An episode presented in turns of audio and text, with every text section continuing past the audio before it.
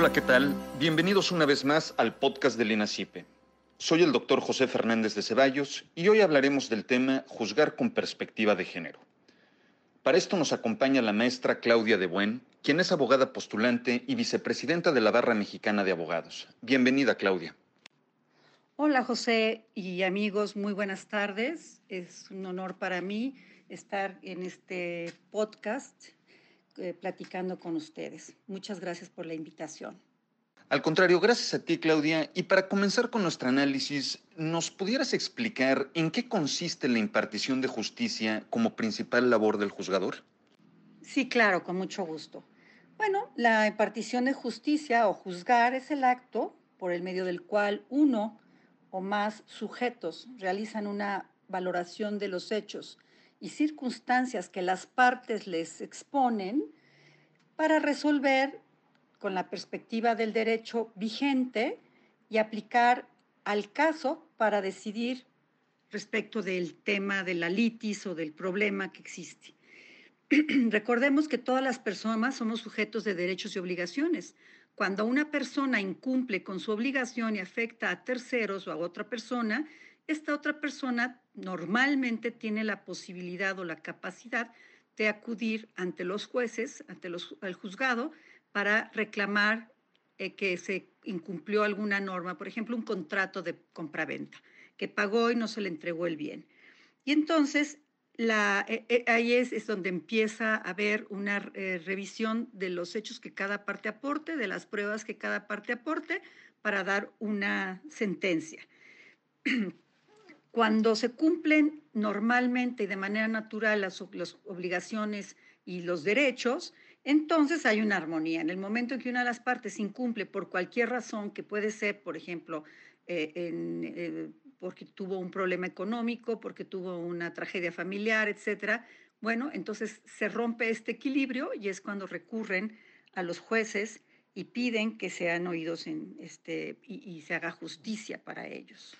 Ahora bien, ¿qué debemos de entender cuando se dice juzgar con perspectiva de género? Juzgar con perspectiva de género implica una metodología analítica y un mecanismo que permiten identificar, cuestionar, valorar la discriminación, la desigualdad e incluso la exclusión de las mujeres, justificándolo con base en hechos biológicos, en que si el hombre, entre hombre y mujer, obviamente, que si es más fuerte, que si es más débil, así como por ideas o creencias, es decir, estereotipos, lo que se espera de cada persona en razón de su sexo, que no deben de existir. Entonces, juzgar con perspectiva de género es el deber que tienen los juzgadores de proteger los derechos humanos de las mujeres e igualar los derechos de hombres y mujeres, compensando la desigualdad histórica entre ambos géneros. Es decir, que durante muchos años se ha privilegiado a los hombres sobre las mujeres y a las mujeres nos ha considerado más débiles o incapaces de llevar a cabo ciertas actividades. Por lo tanto, el juez debe considerar esa situación para poder otorgar una sentencia justa y es su obligación hacerlo a través de los protocolos que existen para esos efectos. Al combatir las relaciones asimétricas de poder y estos esquemas de desigualdad que por desgracia existen, ¿tú consideras que los juzgadores pueden influir para transformar la sociedad? Sí, cómo no. Eh, es un tema importantísimo y es una importante pregunta, una inteligente pregunta que te voy a responder con mucho gusto. Me voy a ir un poquito a la historia y es a estos dos casos emblemáticos de la Comisión Interamericana de los Derechos Humanos, el de Campo Algodonero y de, Inés Fernández Ortega y Valentina Rosendo Cantú, cuando la Corte Interamericana determina que México tiene que tomar en cuenta las convenciones internacionales firmadas eh, relativas a los derechos humanos. Hay dos muy importantes. La CIDAO, que es la Convención en contra de todas las formas de violencia, eh, digo, es para la para atacar las formas de violencia en contra de las mujeres y la de Belén do. Estas convenciones y otras más tiene que aplicarlas los, los, jueces en todos los juicios donde hay la duda de que la, la mujer esté siendo discriminada o violentada. En tal caso, del juez depende, ¿verdad?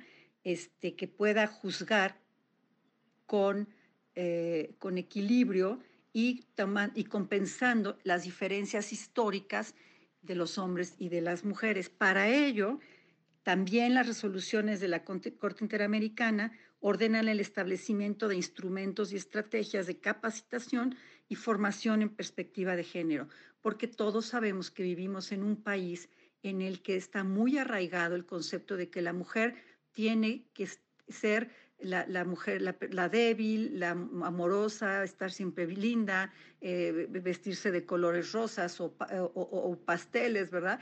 Este, dedicarse a los hijos, a la casa, eh, etcétera, etcétera. El hombre, el fuerte, el proveedor, el, el macho, etcétera.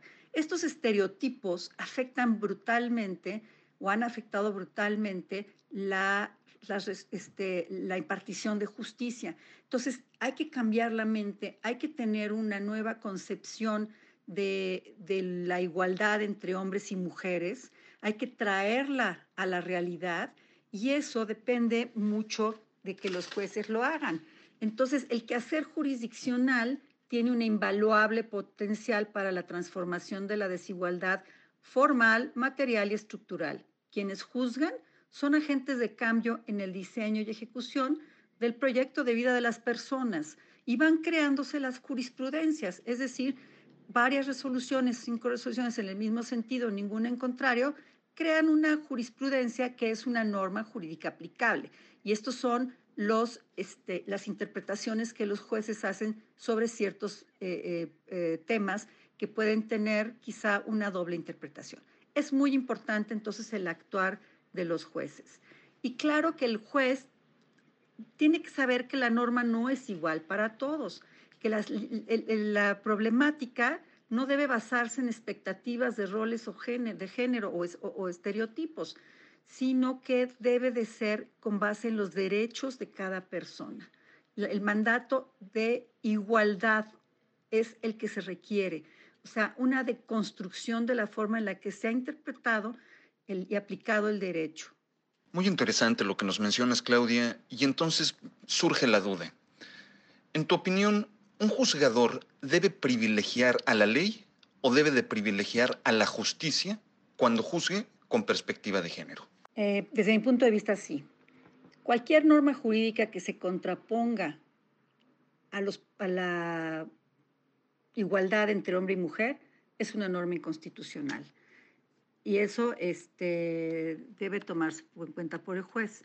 Ahora, los jueces desafortunadamente no siempre tienen esta, esta idea. Es deber de los juzgadores impartir justicia sobre la base del reconocimiento de la particular situación de desventaja y de la simetría en la que históricamente nos hemos encontrado las mujeres, pero que no necesariamente está presente en cada caso, eso es importante como consecuencia lo anterior de la construcción que social y culturalmente se desarrolló en torno al rol que las mujeres debiéramos asumir como un corolario inevitable de nuestro sexo. Por ello es muy importante que los jueces emitan sus resoluciones atendiendo a la necesidad de la sociedad de que las mujeres seamos reconocidas como seres humanos sin estereotipos, y se vaya desconstruyendo, deconstruyendo poco a poco esta realidad imaginaria para reconocer que hombres y mujeres tenemos las mismas capacidades. Pareciera que estoy hablando del siglo pasado, principios, no es cierto, estoy hablando de la actualidad. Los tratos disparejos en sus resoluciones, en las resoluciones de los jueces, responden justamente a la interpretación del derecho de acuerdo a que a la educación que el propio juzgador tiene y esta educación normalmente está llena de roles estereotipados, también a las exclusiones jurídicas producidas por la construcción binaria y a la distribución inequitativa de los recursos y del poder que están relacionados con las asignaciones.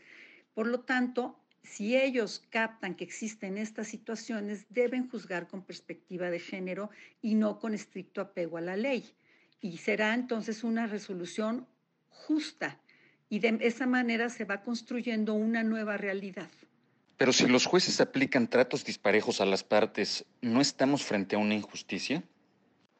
No, en realidad estamos frente a un paso más allá de la aplicación estricta del derecho, cuando el derecho puede interpretarse de manera que afecte los derechos humanos de las personas. Es decir, si el trato disparejo de las resoluciones justamente responden a la interpretación del derecho por los roles estereotipados, como te decía yo hace rato, entonces los jueces deben de omitir esa, esa norma jurídica y aplicar los protocolos que la Corte emitió un protocolo muy importante, pero también hay uno de la Fiscalía General de la República, que estos protocolos determinan cómo deben de actuar los juzgadores en casos de que haya normas que puedan afectar los derechos humanos de, las mujeres en este caso.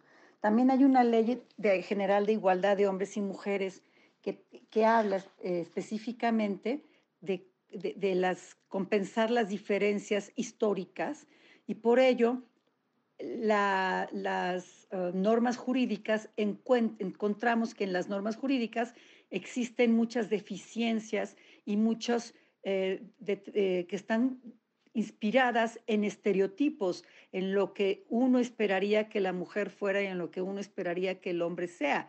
Ahora se han ido rompiendo estos estereotipos y tratando de igualar, por eso también la mujer puede ser este, eh, acreedora de una pensión alimenticia o perdón, deudora de una pensión alimenticia y el hombre puede tener la guardia y custodia de sus hijos, lo que antes era inconcebible completamente, ¿no? Este, entonces, sí, se, en lo que nosotros logramos transformar y nosotros, porque todos, todos tenemos que participar, que el derecho sea igualitario realmente, los jueces tienen que marcar la diferencia haciendo que sus resoluciones sean más justas que apegadas estrictamente a derecho, justificando en que los artículos correspondientes podrían ser discriminatorios. Es decir, siempre que hay una desventaja entre las partes, el juez tendrá que procurar equilibrar a las partes para juzgar en justicia. El juzgador, por otro lado, también cuenta con diferentes instrumentos probatorios, es decir, pruebas para determinar la verdad.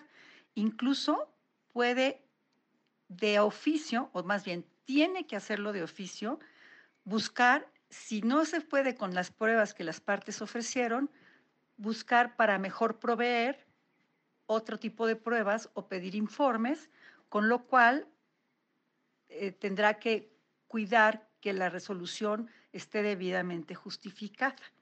Para entonces, para que, ah, para que se aplique la perspectiva de género, no tiene que haber petición de parte, porque entendemos que muchas mujeres no saben que son eh, eh, violentadas. Así han vivido toda su vida, quizá desde su infancia, por lo tanto lo ven como algo natural, como algo normal.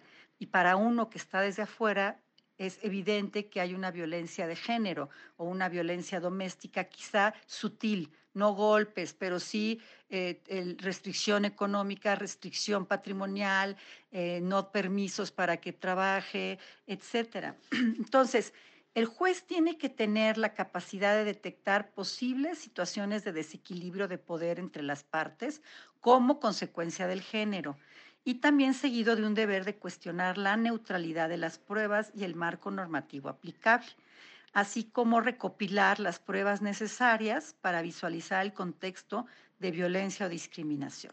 Y finalmente resolver, prescindiendo, desde luego, como ya lo habíamos dicho, de las cargas estereotipadas que puedan resultar en detrimento ya sea de mujeres o de hombres, porque también los hombres tienen diversas pruebas, como insisto yo también, en que no debe de ser ni tanto que queme al santo, ni tanto que no lo alumbre, ¿no? Porque la excesiva protección genera injusticia y genera la violación de la ley. Entonces, el protocolo, en este caso estoy hablando del protocolo de la Corte, genera una medida que sirve a los juzgadores para identificar y evaluar los casos desde diferentes puntos de vista, el impacto que tienen las normas eh, jurídicas diferenciadas, la interpretación y aplicación del derecho de acuerdo a los estereotipos, las exclusiones jurídicas por esta construcción binaria entre sexo y género, la distribución inequitativa de los recursos y el poder que deriva de estas asignaciones y la legitimidad de los establecimientos, de los tratos diferenciados en la norma, resoluciones y sentencias. Esta parte es fundamental. Para que sea eh, este, eh, eh, apegado a derecho, tiene que haber, si hay un trato diferenciado, una legítima justificación. Para privilegiar la perspectiva de género, refieres el protocolo de actuación de la Suprema Corte de Justicia de la Nación y uno de la Fiscalía General de la República. ¿Tenemos más instrumentos en la normativa institucional mexicana para privilegiar el género al momento de tomar determinaciones? Sí, claro, existen más, más eh, normas jurídicas e incluso protocolos. Algunos estados han replicado el protocolo. No te cedería decir cuáles porque no tengo ese dato. Pero sí está la Ley General de Igualdad entre Hombres y Mujeres, está la Ley de Acceso a las Mujeres a una Vida Libre de Violencia y están desde luego las convenciones internacionales que antes comenté, la de la CIDAU y la de Belén do Pará, a fin de que eh, los jueces se obliguen a juzgar con perspectiva de género. Eh, yo creo que estas normas tendrían que estar incluidas, algunas eh, de, las mismas, en los códigos de procedimientos civiles, familiares, penales, etcétera, porque es una forma de obligar al juzgador a ir más allá de lo que las partes le están dando, porque es muy probable y muchas veces en mis 40 años de estar trabajando como abogada familiar he visto que las mujeres tienen eh, deficientes defensas y los hombres tienen la capacidad económica de contratar a los mejores abogados. Entonces, ante la deficiencia de la defensa, el juez tiene que aplicar la, em, la deficiencia de la queja, ¿no? Y, en este caso, si se trata de un tema de discriminación, el juez doblemente tiene la obligación de hacerlo y, y no necesita mediar petición de parte. Pero claro que sí hay muchos protocolos que así lo indican, internacionales, algunos nacionales, y hay estas leyes generales que después se replicaron en todos los estados, pero que poca gente eh, las conoce y poca gente exige su cumplimiento. Como has referido, este es un tema de gran importancia que pues privilegia tanto libertades como la igualdad de los gobernados y además pues sirve para alcanzar una tutela judicial efectiva. Como conclusión, ¿qué consideras que nos hace falta para que en México el Poder Judicial juzgue efectivamente con perspectiva de género? Pues para concluirte, yo te diría que habría que cambiar mucho la mentalidad de los, de los jueces y de los, en general de la sociedad, olvidarnos de los estereotipos y tratar de ver a las personas por lo que son y no por lo que se espera que sean. Pero bueno, eh, prácticamente tenemos que hacerlo a través de diversos pasos. El primer paso que, se da, que yo daría es la inclusión en las leyes de la normatividad que implica la metodología analítica para que auxilien a los jueces y sepan si están en, frente a un caso de discriminación o de violencia de género. Te quiero decir que desde que los divorcios son incausados, la violencia de género ya no es del conocimiento de los jueces y rechazan las demandas que, por ejemplo, yo he promovido varias en divorcios incausados, pero donde hay violencia de género, yo demando también el daño moral y, bueno, que cese la violencia, de eso sí conocen, pero el daño moral como una sanción eh, eh, y, punitiva también para que este, dejen de eh, presentarse este, este tipo de situaciones, porque ahorita como nadie lo hace, tienen una especie de franquicia para poder violentar a su pareja y no eh, tener ninguna sanción al respecto, salvo que la pareja, la, mujer, la víctima, tenga la capacidad de acudir a un penalista, pero no hay juez casi que te admita la demanda de daño moral por ese concepto. Te dicen que es de otra materia y, no la conocen. y eso es evidentemente revictimizar a la víctima. Em, por otro lado, yo también establecería instrumentos y me parece que si no se establece esto no va a funcionar, instrumentos y estrategias de capacitación y formación de perspectiva de género para los juzgadores, todos los niveles de los, digamos, ministros, magistrados, jueces, pero además secretarios de, estudio y cuenta, proyectistas y toda la gente que atiende eh, asuntos, sobre todo de naturaleza penal y familiar.